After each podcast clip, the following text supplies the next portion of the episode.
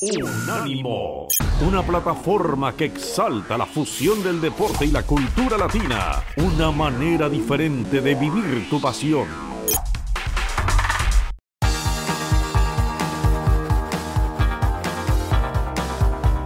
Universo Premier, tu podcast de la Premier League. Con Álvaro Romeo y Leo Bachanian. Hola, ¿qué tal? Bienvenido a Universo Premier. Te saluda Álvaro Romeo desde Londres. ¿Qué ganas teníamos de que volviese la Liga de Campeones y de ver al fútbol inglés sacar su mejor vajilla en el tapete europeo? Y no te voy a mentir, la semana no ha ido nada pero que nada mal. Escucha, presta atención.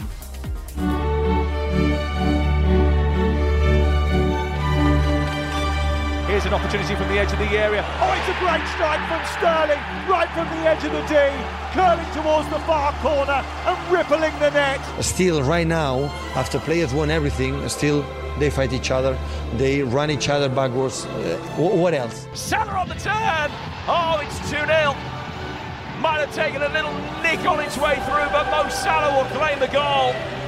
And Liverpool have scored twice in eight minutes. I thought we were right. Defensively, um, it was a really strong performance.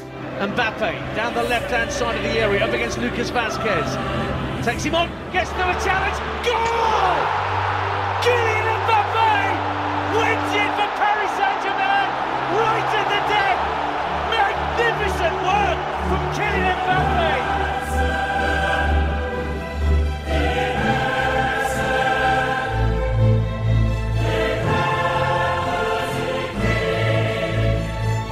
En el análisis estará hoy Leo Bachanian. Hola Leo, ¿qué tal? ¿Qué tal? Muy buenas, Álvaro. Muy bien, gracias Leo. Tengo ganas de hacer este programa contigo porque hay mucho de lo que hablar. Pero antes de entrar en materia, quiero hablar con dos compañeros de profesión. Uno es italiano, el otro es brasileño y residente en Portugal, porque quiero saber el pozo que han dejado las victorias del Liverpool y del Manchester City en ambos países. Son Daniel Fisichella y Felipe Darrocha. Hola compañeros, ¿qué tal? Hola Álvaro, hola Felipe. Hola Álvaro, hola Daniele, un gusto. Pues creo que tengo que empezar por el resultado más llamativo de todos. Desde luego el más abultado, que fue ese 0-5 que le endosó el Manchester City al Sporting Club de Portugal ahí en Lisboa el pasado martes. Felipe, fue una incineración rápida además, ¿eh? porque el City empezó marcando los goles súper rápido y una paliza en toda regla.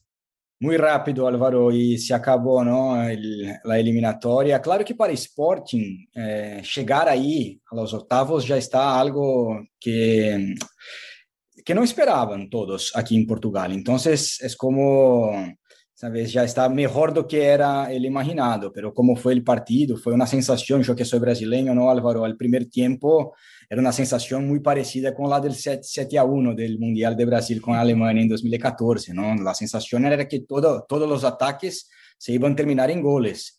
Y, y bueno, y Sporting eh, está en un momento muy bueno en Portugal y el facto de, que, de haber llegado ya más lejos do que la, la mayor parte de las personas imaginaba es algo positivo. Y hay que destacar cuando hablamos de este partido, para mí, lo más bonito, más bonito, aún más bonito que, que el equipo de, de, Pep Guardiola, que es algo eh, deslumbrante, fue como fue la reacción de la hinchada de Sporting, que supo entender eh, la, la, diferencia muy, muy grande que hay. Por más que Sporting esté bien ahora en Portugal, hay una diferencia impresionante para la realidad de Manchester City. Y la hinchada supo entender mientras el partido se, se, pasaba y después del partido, dando todo su apoyo a los jugadores de Sporting. Está bien, hombre, yo creo que también tienen que estar agradecidos, ¿no? Porque ganaron el año pasado su primera liga en 15 años, pero ¿se percibe entonces al Manchester City como el gran favorito para ganar la Champions? O sea, ¿ha habido en Portugal un equipo últimamente que haya ganado con tanta autoridad allí? Se pasó con Porto, con Liverpool también, que es otro, uh -huh. otro ejemplo así de una diferencia muy grande ¿no? del portugués. Eh, Porto también, eh, cuando, cuando encaró a, a, Liverpool dos veces, también era el campeón portugués y ahí jugó contra eh, el Liverpool y también se pasó algo parecido, no tan largo cuanto, cuanto fue con el Manchester City, no me acuerdo ahora, pero fue cuatro, algo así. Y... Pero eso es, la sensación es de que Sporting jugó y Rubén Amorim dijo eso después del partido y antes también, de que se enfrentó con el mejor equipo del mundo en, en la actualidad. Y, y bueno, no, se, se, acabó, ¿no? Se acabó para, para Sporting, pero lo, lo, que dije antes, es para Sporting estar ahí y pasó en un grupo que tenía eh, Borussia Dortmund y Ajax, ¿no? Dejó Dortmund de fuera, ya es algo que, que, fue más allá de lo que esperaba Sporting. ¿no? Es, es, la segunda vez para Sporting que llega a esta fase de los octavos de final. Y, y es interesante también, Álvaro, perdón, que en el primer sorteo, ¿no? con todo el tema del sorteo que, no, que UEFA eh, no, no lo hizo bien. La chapucilla, ¿no? sí. Sporting había, iba a jugar con Juventus, que claro, con cualquiera Sporting, eh, el otro equipo sería el favorito, pero con, con, con la Juve eh, no sería tal vez así, era algo que daba para Sporting soñar un poco más. Con Manchester City era imposible y todos lo sabían aquí antes del partido en Portugal.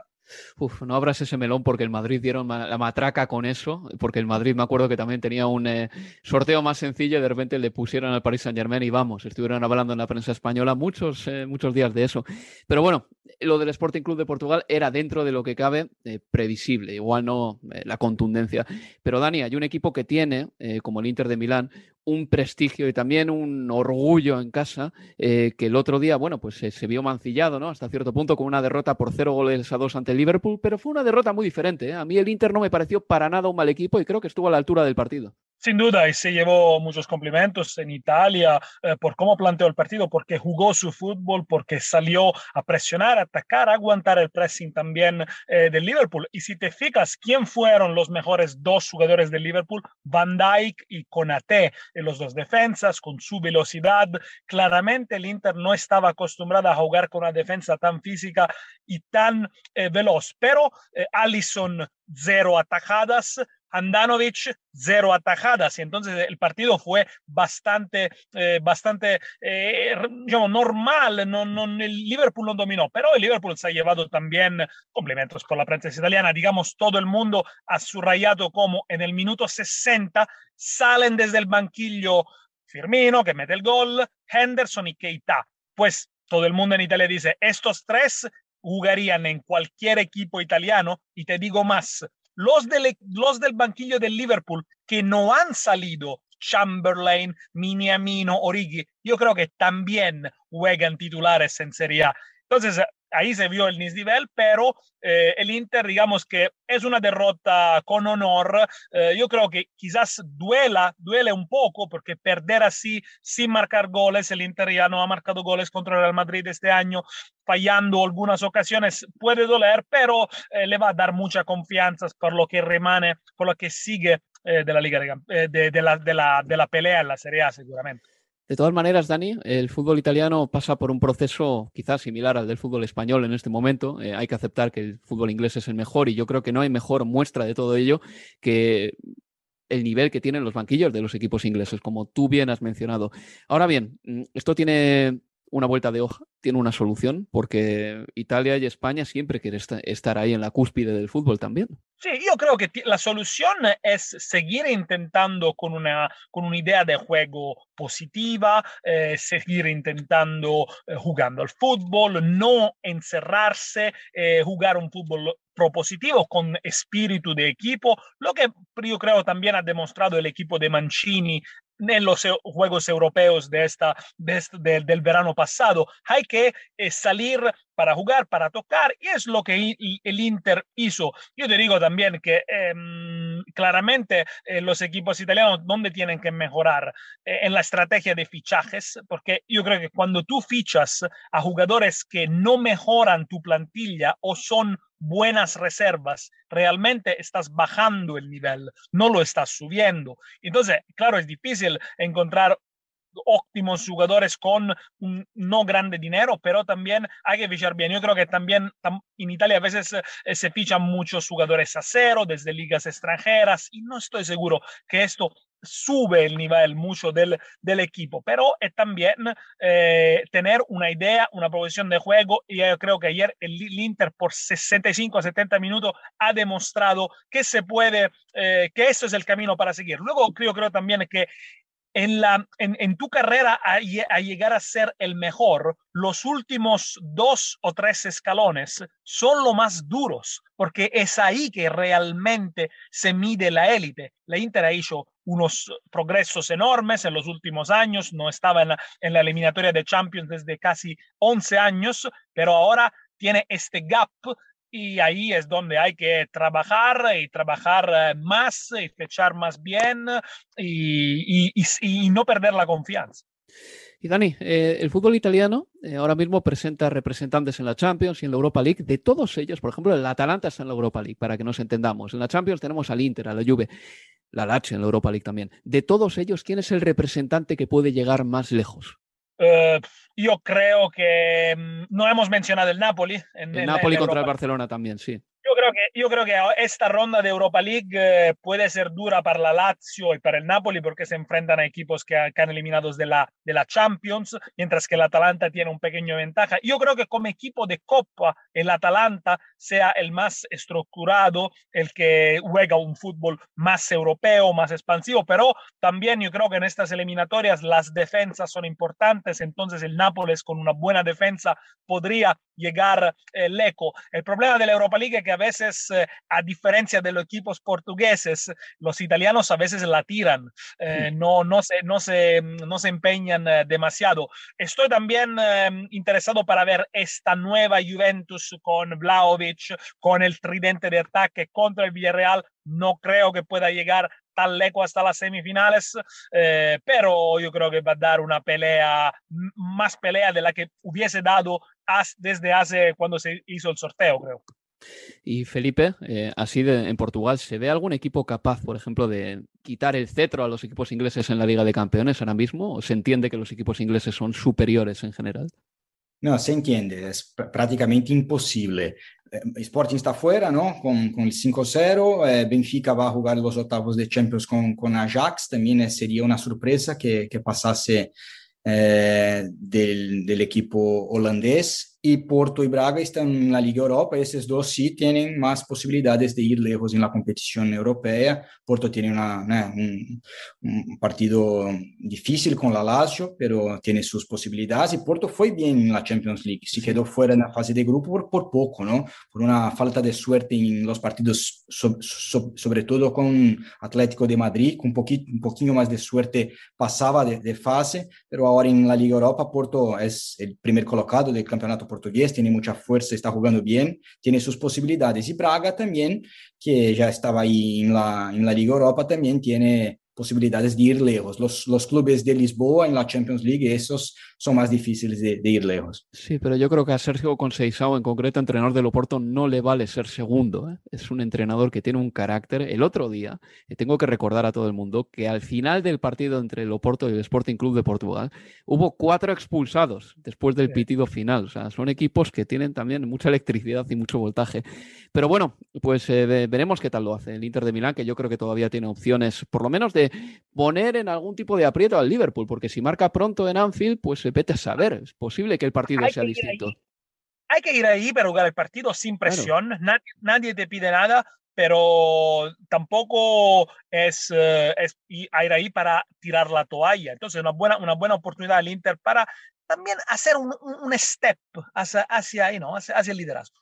Hay que creer, claro que sí. Y nada, los equipos portugueses, desde luego, lo van a, el Sporting Club de Portugal lo va a tener difícil, pero bueno, veremos si en la Europa League pues eh, consiguen sacar algo de chispas a, para el prestigio del fútbol portugués, que también se lo va a jugar, tengo que recordar, en la repesca de la Copa del Mundo, al igual que el fútbol italiano.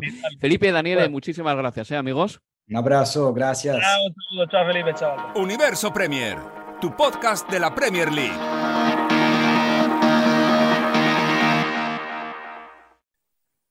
Leo, siempre es interesante escuchar a gente mmm, extranjera que nos cuente cómo ha caído en su país, pues no sé, la victoria de un equipazo como el Manchester City, cómo se percibe a ese equipo ahí en Portugal, o cómo un equipo con la heráldica del Inter ha mmm, digerido, somatizado, eh, perder contra el Liverpool por cero goles a dos. Era la primera vez que el Inter de Milán estaba en octavos de final de la Liga de Campeones en más de 10 años. Pero bueno, vamos a hablar de lo que nos concierne, que es eh, lo de los ingleses y bueno, lo bien que se han eh, posicionado para estar ya en cuartos de final. Antes de eso, me gustaría referirme al partido del Paris Saint-Germain contra el Real Madrid. Ganó el Paris Saint-Germain por un gol a cero. Bien, ese partido es interesante porque pocas veces se da en el deporte la entrega de, del testigo, del mejor jugador que fue al mejor jugador que será en un mismo partido.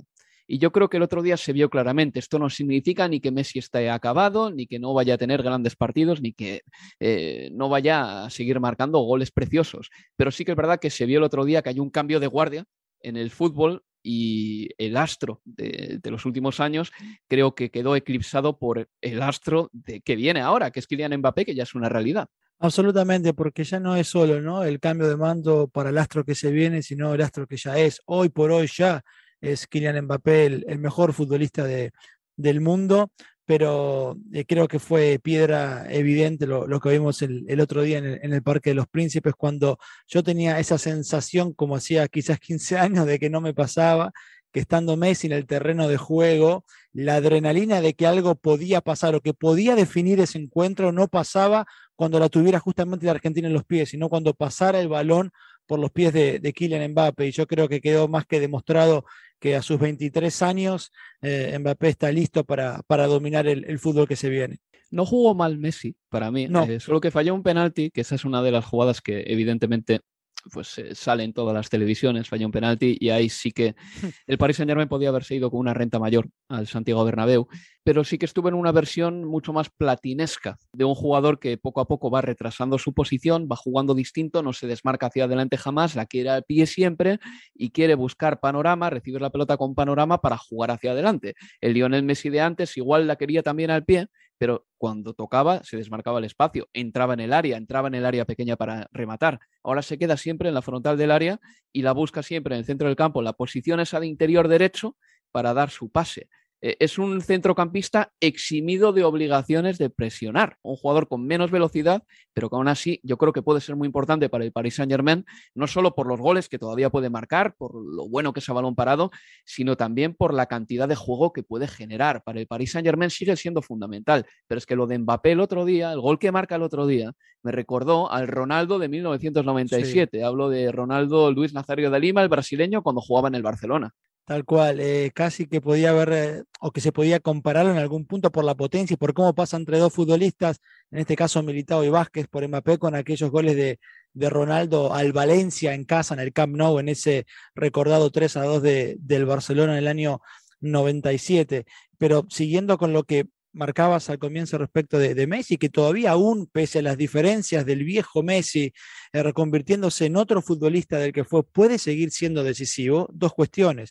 Hablamos de un futbolista que lleva 22 partidos con el PSG, 7 goles y 8 asistencias, es decir, ha participado de 15 goles en 22 partidos. No es una marca para despreciar, ni mucho menos, ni con ningún otro futbolista, ni tampoco con Messi, aún comparándolo con el viejo Messi. Y después que puede seguir siendo decisivo, claro que sí, te lo da la pauta, me parece, y buscando una, una, una secuencia en el partido del martes ante Real Madrid, con el partido 0 a 0 en el primer tiempo, la pelota que le pone a Mbappé a las espaldas de Carvajal, después a Mbappé el balón le queda muy cerquita y no tiene potencia para definir o fuerza para definir con pierna zurda, pero en un toque con Messi lanzando desde el círculo central prácticamente, dejó un compañero mano a mano que puede definir una eliminatoria. Así es, no, no, como pasador eh, no tiene parangón Lionel Messi. Y bueno, de todas maneras tenemos que decir una cosa, o sea, las exigencias no pueden seguir siendo las mismas para Lionel Messi. Es una persona, eh, Lionel Messi tiene 34 años, va a cumplir 35 en el mes de junio. Hace 15 años, exactamente 15 años, en 2007, en invierno de 2007, le estaba marcando un hat-trick al Real Madrid. O sea, eh, al final, la longevidad de la carrera de Lionel Messi y por extensión de Cristiano Ronaldo em, no tiene parangón en el fútbol. Y yo creo que a partir de ahora, en el futuro, los jugadores se van a seguir cuidando tanto como estos dos monstruos y seguramente a los 33, a los 34, a los 35 sigan estando muy finos, ¿no? Pero uno, por ejemplo, piensa en el Maradona a los 34 años, ya sé que el caso es totalmente diferente porque Maradona no se cuidó. U otros muchos jugadores que a los 33, 34 ya decían adiós al fútbol y se da cuenta que lo que están haciendo todavía Messi y Cristiano Ronaldo, autor de un gol, por cierto, el pasado martes, tiene muchísimo mérito. Así al menos lo veo yo, y sería desde luego injusto seguir pidiéndoles a estos jugadores el mismo rendimiento que te daban cuando tenían 28, 27 o 26 años. ¿eh? O sea, es que esto tiene que ser así. Otro partido del que quiero hablar antes de pasar ya con los ingleses es el Salzburgo 1, Bayern de Múnich 1. Marcó Adamu el primer gol, había sido suplente, pero salió y anotó a los 10 minutos de salir. Y Coman en el 90 anotaba el tanto del eh, empate. El Salzburgo estaba por primera vez en octavos de la Liga de Campeones. Eh, ese partido nos sirvió para saber que hay un entrenador más joven que Julian Nagelsmann, que es Matías Jaisle, el entrenador del de Salzburgo. El Bayern llegaba un poquito tocado en posiciones muy sensibles. Neuer, por ejemplo, se dice que volverá en abril. Tuvo que jugar Ulreich, que a mí no me parece un gran portero, aunque tuvo un, buen partido el otro día en Salzburgo. Goretzka y Alfonso Davis todavía están renqueantes. Y bueno, el partido se jugó a toda velocidad. Hubo un montón de ocasiones y el Bayern al final se salvó y sabed que el Salzburgo fuera de casa pierde mucho, así que en el Allianz Arena igual ya no puede con el Bayern. De hecho, el Salzburgo en la fase de grupos solo consiguió un punto fuera de casa. Qué gran jugador, Leo, es Coman para mí. O sea, es un tipo que no solo ya ha marcado en la final de la Liga de Campeones, sino que puede darte sprints a toda velocidad, todavía en el minuto 90 de un partido. ¿eh? Sí, absolutamente. Y yo tenía la, sensación siempre de que Sané estaba bastante por encima de, de Coman, pero sobre todo en esta temporada eh, estoy empezando a pensar que lo de Coman es bastante más serio de lo que, de lo que tenía, por lo menos en, en, mi retina, eh, con eh, una potencia física y un talento enorme. Puede jugar, bueno, lo mostró, obviamente lo viene mostrando mucho por banda, pero también si se tira adentro también lo puede hacer y, bien, y es más, quedando mucho más cerca del gol, jugando por dentro que, que, que por fuera, como por ejemplo le, dice Guardiola que le pasa a, Foden, que, pareciera que ya nos olvidamos que jugaba por, por banda tan acostumbrados que estamos ahora a verlo por dentro. Bueno, yo creo que Coman eh, a futuro también puede pensar en ser un futbolista que hasta por dentro puede tener la misma injerencia. Eh, ayer yo tuve temor de, respecto de, este Bayern Múnich, porque los partidos que ha perdido en esta temporada, han sido siempre con, con, marcadores muy holgados. O sea, cuando le convierten, le convierten y mucho, pareciera al, al conjunto de, de, Nagelsmann, que venía de perder por Bundesliga ante el Bochum el fin de semana, y con el partido loco como estaba, tan de ida y vuelta, eh, prácticamente sin parar en la mitad de la cancha, yo creí que en algún momento, si era efectivo en ataque el Salzburgo, podíamos estar en presencia de una enorme sorpresa. Ahora con el empate y de cara a la vuelta está claro que el favorito es el conjunto eh, bávaro. Yo creo que también, Leo, de todas maneras, el Bayern juega mucho a, pecho descubierto. ¿eh? O sea, es un combate de boxeo sin guantes, eh, lo del Bayern. El otro día jugó con un único pivote, contra el Bochum el fin de semana también, con un único pivote. Bueno, no, contra el Salzburgo ya se protegió un poquito más, pero aún así saca tanta artillería arriba que el equipo cuando pierde la pelota se puede partir. O sea, esto es algo que le pasa mucho al Bayern, por eso eh, le echan tantas carreras, por eso hay tantos contragolpes, como el mismo gol de Adamu eh, que marca el Salzburgo. Y eso es algo que yo no sé, mira, mira lo que te digo, Leo, ni si Nagelsmann quiere corregir. Porque ahora mismo se ha demostrado que el Bayern en ese intercambio de golpes es un equipo que normalmente sale ganando. Pero bueno, vamos a ver lo que pasa contra un hipotético City o un hipotético Liverpool en eh, unas semifinales de Champions. Absolutamente. Yo creo que quizás prefiere correr con el riesgo que supone esto de que sea correr de un lado a otro teniendo en cuenta a sabiendas del poder de fuego que tiene él a su disposición, pero es un riesgo muy alto en partidos ante un Manchester City un Liverpool. Bueno, ayer de hecho quiso corregir un poquito, jugó con Tolizo y con Kimmich en el eje, pero bueno, veremos qué sucede ya en, instancias más decisivas. Pues fue empate del Salzburgo contra el Bayern de Múnich. El Bayern eh, tendrá que ganar en la vuelta si quiere pasar a la siguiente ronda, los cuartos de final. El Paris Saint Germain ganó 1-0 al Real Madrid. El Real Madrid se salvó en ese partido. La verdad es que eh, pudo haber sido un poquito peor y en el peor partido del Real Madrid solo perdió 1-0. Esa eliminatoria sigue abierta. Y los equipos ingleses eh, dieron pasos de gigante, sobre todo el Manchester City, que ganó por 0 goles a 5 al Sporting Club de Portugal, y el Liverpool que le ganó 0-2 al Inter. Una pausa y a la vuelta estamos hablando de los partidos de estos dos equipos, de los ingleses. Universo Premier, tu podcast de la Premier League.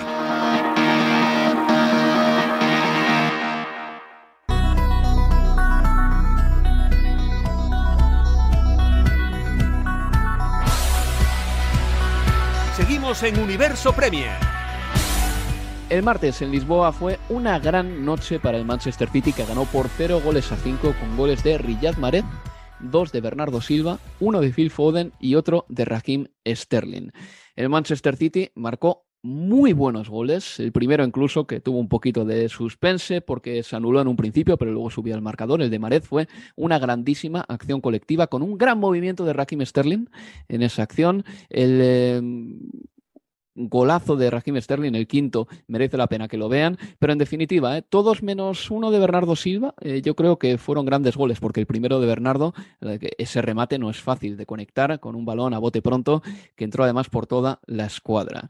El eh, Manchester City sigue a lo suyo, sigue descontando los partidos por victorias, hace mucho tiempo que no pierde un encuentro y lo que más debería aterrar al resto de rivales es que Leo Bachanian, el Manchester City últimamente deja los deberes hechos ya en la primera parte, como hizo el otro día contra el Norwich City también.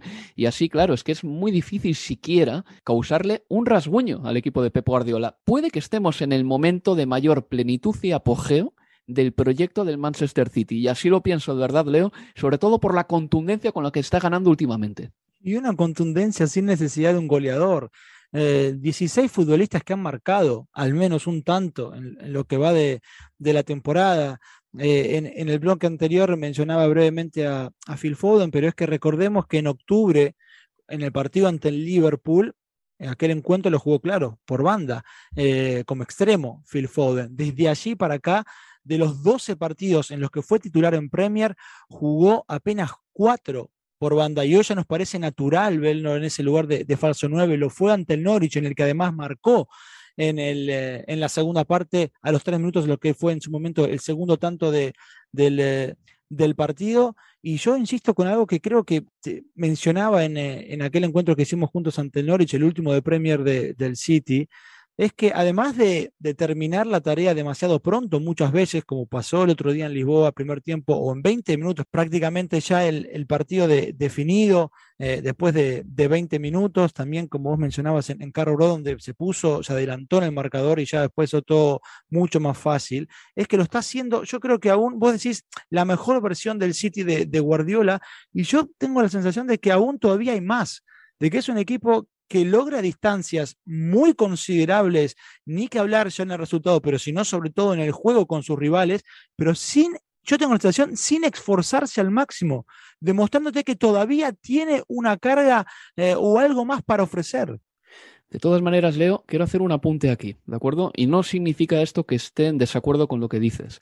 Parece que no hace esfuerzos, porque no hace muchos esfuerzos a toda intensidad, porque tiene control de balón y por lo tanto eh, no tiene que cubrir, por ejemplo, 40, 50 metros de campo en carrera. Quiero decir, rara vez vemos eso en el Manchester City, o sea, porque controla tanto que los movimientos son movimientos cortos de esos jugadores. Pero has de saber que el equipo que más corrió de los ocho que han jugado esta semana en Liga de Campeones fue el Manchester City, que hizo más de 120 kilómetros. Hizo más kilómetros que el Bayern y el Salzburgo, que jugaron a pecho descubierto y a campo abierto. ¿Por qué pasa esto? Porque no hay un solo jugador que esté quieto. Todos están constantemente ofreciéndose. O lo contrario, abriendo líneas de pase, que es justamente lo opuesto de, ofrecerse. Pero claro, como todos están moviéndose en circuitos, en espacios cortos, te da la impresión de que igual no están haciendo tantos esfuerzos, pero al mismo tiempo no dejan de moverse constantemente. Y esto es lo que termina rompiendo al rival. Que tú eres un central del Sporting Club de Portugal y dices, ¿a quién demonios estoy marcando? Es que ya ni lo sé.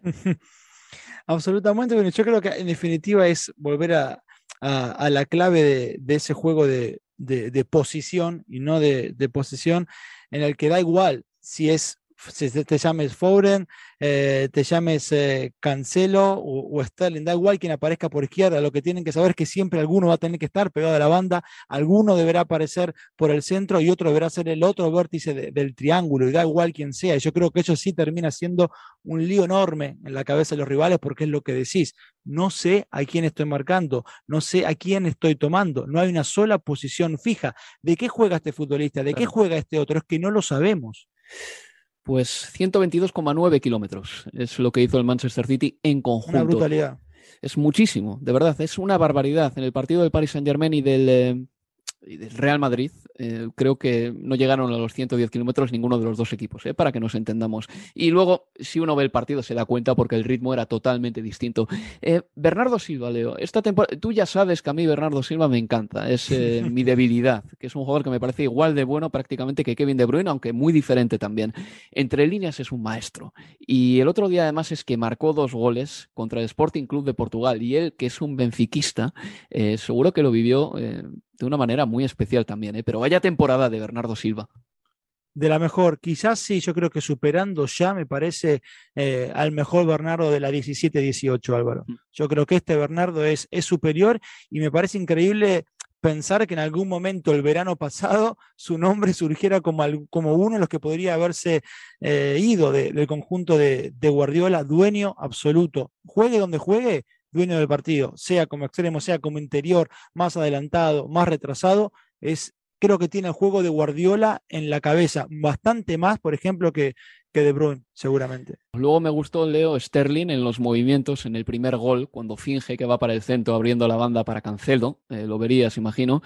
Y luego también eh, su quinto gol es un golazo. O sea, Raheem Sterling era otro de esos jugadores, Leo, que el año pasado, eh, pues a estas alturas de la temporada y más adelante, en la temporada porque llegó a mayo eh, prácticamente siendo un jugador menos importante o con menos en relieve en el Manchester City, pues parecía que podían ser igual, no sé, los últimos días de Sterling en el Manchester City o que su influencia ya eh, había decaído de forma definitiva.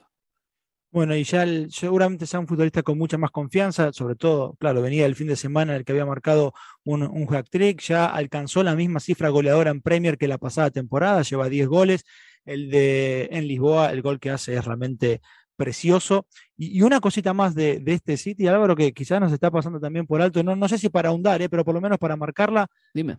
John Stones de lateral derecho. Ah, sí. Sí, sí. No estaba Kyle Walker, pero a Cancelo no le quieren utilizar de, lateral derecho, o mejor dicho, igual a Zinchenko no le quieren utilizar de lateral izquierdo en los partidos importantes.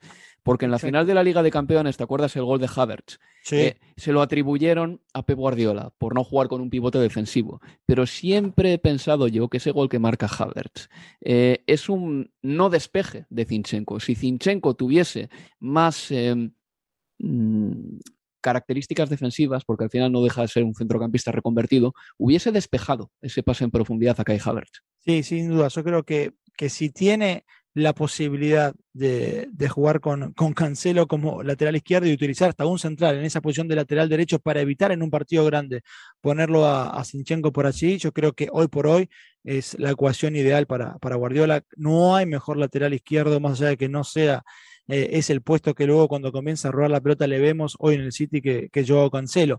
Pero John Stones, que ya lo había hecho muy bien ante el Brentford también, jugando como, como lateral derecho, se comienza a presentar como una opción realmente de, de confiable por ese, por ese costado. Y lo remarco porque ante el Brentford Walker sí estaba a disposición, ¿eh, Álvaro. Estuvo en el banco de suplentes Kyle Walker. Ante el Norwich jugó Walker, se golpea la rodilla. Yo creo que quizás también por eso no jugó en Lisboa. Pero es que Stones, ojo, hasta lo, lo, lo, empiezo a vislumbrar quizás para, para partidos decisivos también por allí pues triunfaría en ese puesto en el que no triunfó Danilo en el Manchester City, por ejemplo. manda, narices. Oye, pasamos página, vamos ya al Inter 0, Liverpool 2, porque este partido fue muy bonito. Este partido estuvo bastante disputado, nos lo ha dicho Daniel Fisichella y estoy de acuerdo con él, eh, y ponía enfrente a dos equipos con una situación clasificatoria en sus países idéntica, porque ambos han jugado 24 partidos y tienen 54 puntos. Era un buen termómetro para medir el nivel de las dos competiciones, tanto la Serie A como la Premier League. Pero claro, con 24 partidos y 54 puntos, en Italia estás a un punto del líder. En Inglaterra estás a 9, porque el Manchester City está poniendo un ritmo endiablado. Pero bueno, ha sido bonito y fue bonito ver al Inter de nuevo en unos octavos de final de la Liga de Campeones. Por primera vez en 10 años estaba en esta fase de la competición. Y lo cierto, Leo, es que el Inter estuvo competitivo, compitió en intensidad con el Liverpool, que para mí es una noticia. Eh, no porque desconfianse del, del, Inter, sino porque es muy difícil competir en intensidad con el Liverpool.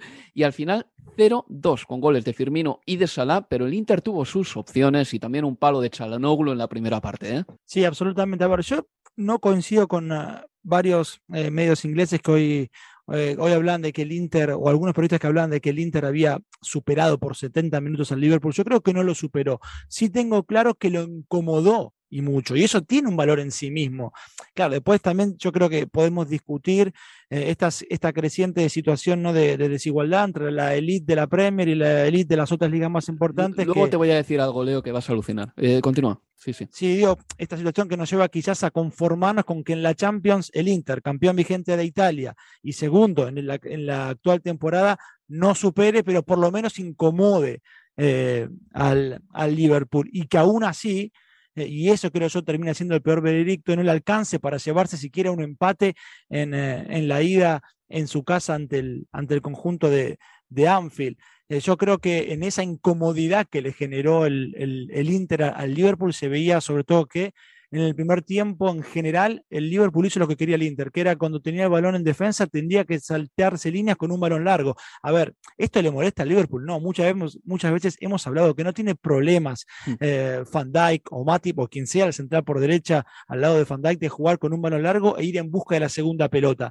La cuestión es que creo yo que el otro día o ayer anoche lo terminaron haciendo muchas más veces de lo que estamos acostumbrados a, a ver al Liverpool de club y eso sí creo que era obra de esa incomodidad que le había planteado el, conjunto de, de Klopp. Después, bueno, otro par de, cuestiones, Álvaro, veremos la gravedad de la lesión de, Diego Jota, hoy sabremos eh, la lesión del tobillo, qué gravedad reviste. Eh, Firmino, creo yo, se puede convertir en el nuevo Origi. Vos sabés que hoy, hoy leía. Eh, eso es, tampoco es un elogio desmedido, ¿eh, Leo? ¿Tú crees que Roberto Firmino escucha esto y iba a torcer el morro? pero termina siendo un upgrade, si querés, en, sobre Origi, tener a Firmino en ese lugar de él. Eh, el atacante que puede ingresar en los tiempos. Digo, pero hoy leí un dato que me sorprendió. Fue el decimoprimer gol de Firmino en partidos en los que empezó en el banco de los suplentes. Ningún otro ha marcado más que él, ingresando en la segunda parte desde que Klopp es entrenador. Quizás porque marcó goles importantísimos como ante Barcelona o la final de la Champions, pero hubiera creído que Origi está bastante por delante que esos 11 goles de Firmino ingresando desde el banco en el Liverpool de Klopp. Es que Origi lleva mucho tiempo viviendo de las rentas de ese gol en la final de la Liga de Campeones y después de ese precioso gol en la Copa de la Liga con el tacón. Pero tampoco, yo diría que marca un gol cada tres meses de media. Digo Origi con el Liverpool, si te digo la verdad. Pero mira, Leo, una cosa, eh, y por hablar otra vez del nivel de la Serie A en comparación con el de la Premier League, hay hay un dato que te dice que el Liverpool va sobrado de todo. El Inter no. No tenía en el banquillo jugadores eh, de rango como para cambiar definitivamente un encuentro. Y ya sé que algunos han tenido nombre, pero oye, eh, gente como Alexis Sánchez ya empiezan a ser mayores, ¿no? Pero mira el Liverpool. O sea, yo creo que poco ejemplo más ilustrativo hay que el banquillo con el que se presentó en Italia. ¿eh? Porque hablábamos tú y yo de que las plantillas del City y las del Chelsea son las más completas eh, de la Premier, y es verdad, esto lo decíamos en septiembre.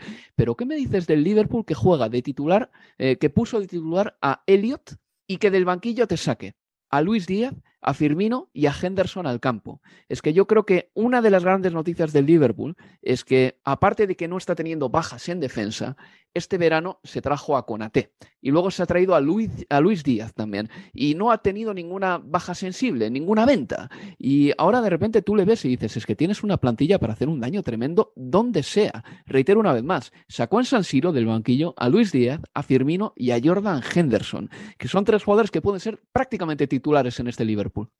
Absolutamente. Y a Keita también lo sacó en la segunda parte. También. Este, de hecho, en ese triple cambio en el minuto 70 que termina por cambiar el, eh, el partido, porque ingresaron Firmino, Henderson y, y Keita todos juntos.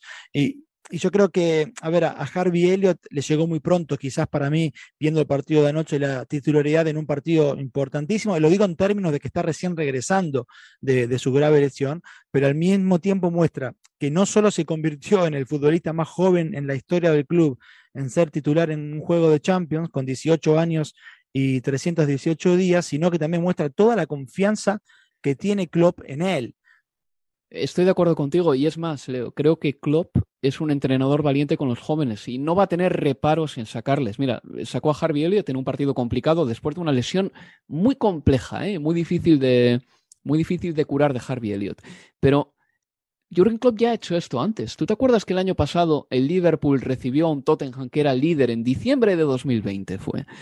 Y puso a Curtis Jones de titular para ese partido, dejando en el banquillo a gente con más rango, en principio como Keita y Oxley Chamberlain. Esto ya lo ha hecho Klopp. Klopp se atreve a sacar a los jóvenes si es que lo, ve a un joven preparado para jugar un partido de este prestigio. Sí, sí, sí, coincido y, evidentemente la, confianza está ahí absolutamente para, para Elliot, que, insisto, no fue un gran partido, pero reviste, me parece que importancia eso, ¿no? El aval de, de Klopp con él. Y una cuestión más por Firmino y el gol y el gol a balón parado, porque hablábamos el fin de semana de este sitio que, suma, que suma una nueva faceta que es la del juego aéreo. Bueno, el gol de Firmino ayer llega de cabeza a la salida de un tiro de esquina. Bueno, el Liverpool es el que más ha convertido por esa vía en la Premier actual, Álvaro. 14 goles y llevan 5 a balón parado en 7 partidos esta Champions. En total, entre las dos competencias, entonces suman ya 19 goles a balón parado, superando ampliamente ya los 13 que marcaron en la 2020-2021 entre Premier y Champions. O sea que también ahora con la recuperación de Van Dijk más otros, está la cuestión del poderío aéreo que puede mostrar también el, Liverpool y además teniendo lanzadores tremendos como Robertson o como Alexander Arnold. Es que este dato te dice tanto, Leo, es buenísimo. ¿eh? El Manchester City también es un muy buen equipo a balón parado ahora mismo, pero este dato que tú me das es que los equipos ingleses ahora mismo te pueden ganar de cualquier manera. Eso. Se pueden ganar incluso cuando no tienen su mejor día, porque yo creo que en ese aspecto han ganado en solvencia, han ganado en pragmatismo en los últimos cinco o seis años. Evidentemente, el hecho de que Liverpool pueda permitirse y se plantee siquiera traerse a un entrenador especialista en saque desde banda, te cuenta el nivel de profesionalización que hay ya en los equipos de Inglaterra. Es que yo creo que esto ya se empieza a notar y se pone de manifiesto también en la Liga de Campeones, que estos equipos están muy preparados ya y es que cuidan todos los detalles. Eh, un equipo que parece que cuida menos los detalles, sin embargo, y ya pasamos de competición de una a otra, de la Champions a la Premier League, es el Manchester United, que le ganó 2-0 al Brighton and Albion, pero debes saber, Leo, que el otro día leí una estadística que hacía un montón de tiempo que el Manchester United no notaba, por ejemplo, un gol de córner, que es algo que, bueno, con los hombres que tiene el Manchester United para rematar, pues eh, debería pasar más a menudo, ¿no? Así como el Liverpool sí que está marcando goles de cabeza o balón parado y el City también, el United no. Pero la gran noticia para el Manchester United en ese partido es que se puso cuarto gracias a un buen partido de Cristiano Ronaldo, que llevaba muchos partidos sin anotar y el otro día estuvo genial con un pase a Sancho en la primera parte de tacón, eh, Sancho falló, luego marcó un muy buen gol Cristiano Ronaldo, se desquitó, creo que tenía unas ganas tremendas y es el momento perfecto para que Cristiano Ronaldo despierte ahora que llega a un Atlético de Madrid en unas horas bajísimas, bajísimas.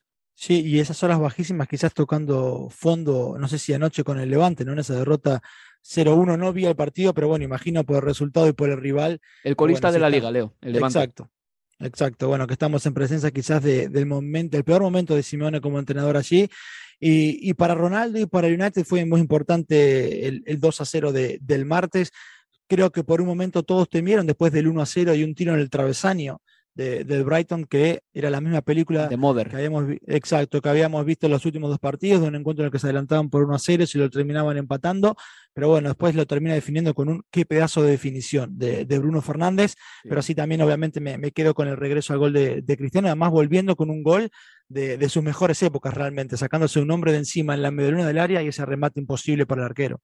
Eh, hay que decir que antes del partido hubo una polémica que en realidad fue artificial que además eh, se hicieron muchos medios españoles eco de esta polémica que no existió en oh. ningún momento, que fue cuando Ranjit dijo que we have to improve, más o menos, tenemos que mejorar de cara al gol, pero los subtítulos estaban mal y en vez de we pusieron he y muchos pensaron que lo decía en referencia a Cristiano Ronaldo. Y a partir de ahí yo leí un montón de titulares de Rangic atiza a Cristiano Ronaldo, incendio en el Manchester United. No, no, no es así. Ralph Rangic estaba hablando de un problema colectivo para marcar goles, no de un problema de Cristiano Ronaldo. Así que, bueno, pues para las personas que escuchéis este podcast, sabed que esa polémica no existió realmente, ¿vale? Que fue partido de un malentendido, de unos malos subtítulos que, bueno, pues eh, se malinterpretaron o que no se verificaron en otros medios de comunicación que hicieron una noticia de esto. El Manchester United es cuarto en la clasificación y antes de terminar quiero hablar del Chelsea también, que tenemos un poquito de tiempo. Es campeón del mundo, el otro día le ganó al Palmeiras, hablamos de esto en Universo Premier ya muy al final porque acaba, era pues justo en el momento en el que estábamos grabando, el Chelsea se estaba coronando campeón de la Copa eh, del, Mundial de Clubes, del Mundial de Clubes, y estaba mirando los números, Leo, del Chelsea, es alucinante. ¿eh? Desde el año 2005, que es cuando gana su primera liga con José Mourinho, con el dinero de Abramovich, solo ha tenido cinco años en blanco. Cinco años en blanco de 18. Es que es un poco, eh, salvando las distancias, una especie del Real Madrid de Inglaterra en el sentido de que el Chelsea no necesita ganar muchas ligas para vivir bien. Eh, es un equipo que gana un montón de competiciones coperas, ha ganado dos Champions, ha ganado dos Europa League en ese tiempo, solo cinco años en blanco en 18. Estos son números que no superará ni el Manchester United en los últimos 18 años. No, pero no sé si cuánto agrado habrá no lo tengo claro, ¿eh? y lo planteo hasta como una duda y lo digo mientras lo voy pensando. Digo, de, convertirse en un equipo de copas para el hincha del Chelsea, teniendo en cuenta lo, difícil que está la premia por cómo corren, por cómo caminan, la diferencia que genera el Liverpool y el Manchester City. Mm. Digo, de terminar convirtiéndote en un equipo de copas o domésticas y en el mejor de los casos, bueno, internacionales y está el hecho de ganar la Champions, pero bueno, que sabemos que es dificilísima para el Chelsea y para cualquiera. Hombre, eh, pues va a jugar la final de la Copa de la Liga dentro de poco. No, no, ¿eh? pero la, la, posibilidad de festejar y estar en Wembley, no, no, no, no le saco mérito, eh, digo en absoluto, para nada. Pero pienso, si teniendo en cuenta cómo los niveles de, sus competidores en la élite de, la Premier, si el hincha de, del, del, Chelsea tampoco piensa, bueno, a ver, está buenísimo esto estar en una final de, de Carabao Cup, esto de ganar casi siempre, aunque sea un título al año, pero de si no corres cierto riesgo de convertirte en un, en un equipo copero y no del título de la regularidad, que es al final del día de la Premier League. Sí, no, no, y entiendo perfectamente lo que dices. Un equipo que se la juega todo eh, pues a una carta, ¿no? Al final. Eh, sí, sí, eso tiene sus peligros también, pero el Chelsea tiene un poder para ganar cuando llegan los días grandes, que de verdad, ¿eh? me parece que ahí se ha instalado en ese club una cultura de ganar que además trasciende a generaciones y a entrenadores, que es muy remarcable. Reitero una vez más, en los últimos 18 años, desde que llegó Abramovich, que llegó en 2003, pero desde 2005, que es cuando ganó José Mourinho la primera liga, en los últimos 18 años solo ha tenido 5 años en blanco y en algunas temporadas ha ganado más de un título. Y bueno, ya para terminar, Leo, tenemos dos minutitos nada más. Eh, me encanta el Wolverhampton Wanderers y el resultado que consiguió el otro día en el campo del Tottenham, Leo. Además, tú que estuviste ahí, te tuvo que llamar poderosamente la atención un equipo Álvaro, a ver, muy bien organizado defensivamente, tiene voz de mando y liderazgo en Conor Cody, eh, buenos complementos en Roman Saiz y, Maximilian uh, Killman. Rubén Neves es el director absoluto de la orquesta de, Wolverhampton. No tiene a Mutino, que está fuera por, por lesión, pero es el dueño de todo lo que pasa en, mitad de la cancha. Rubén Neves, al punto de que Conte termina cambiando el dibujo eh, a los 20 o a la media hora de juego, saca un, eh, a un carrilero como fuese Señón para poner a Kulusevski por dentro para tapar la salida de, Rubén Neves. Eso demostraba lo que es la importancia de ese futbolista en el esquema de, Bruno Lage. Eh, eso, yo de todas formas creo que están ingresando en una etapa decisiva la temporada pensando en puestos europeos. Le preguntaban a Lach si soñaba con la Champions, yo creo que es, bueno, eh, demasiado, pero creo que con lo que te decía, la capacidad de Neves, la creatividad de Daniel Podens, más la cuota goleadora que puede aportar Raúl Jiménez, uno que sufre mucho, creo, las ausencias de Jota y de, y de Traore a su lado, bueno, es un equipo realmente interesante de ver que compite y muy bien, pero se le viene un momento importante. Arsenal en casa fue derrota, Tottenham fuera victoria, pero se le viene ahora choque con Arsenal, West Ham y Leicester. Tres partidos que pueden decidir casi que la temporada europea o no de este Wolverhampton, que de todas formas lo está haciendo muy, pero muy bien. Pues si se le vienen tiempos difíciles a alguien, es al Tottenham también, que se enfrenta al Manchester City este fin de semana. Un Tottenham que cayó en su propio campo contra el Wolverhampton Wanderers. Hasta que hemos llegado, Leo. Muchas gracias. Un placer, Álvaro. Y nada, les recuerdo que este fin de semana, el sábado a las cinco y media, hora de Inglaterra, estaremos en directo con el Manchester City Tottenham. Escúchenos si pueden y hasta entonces cuídense, amigos. Adiós, adiós, adiós. Universo Premier, tu podcast de la Premier League.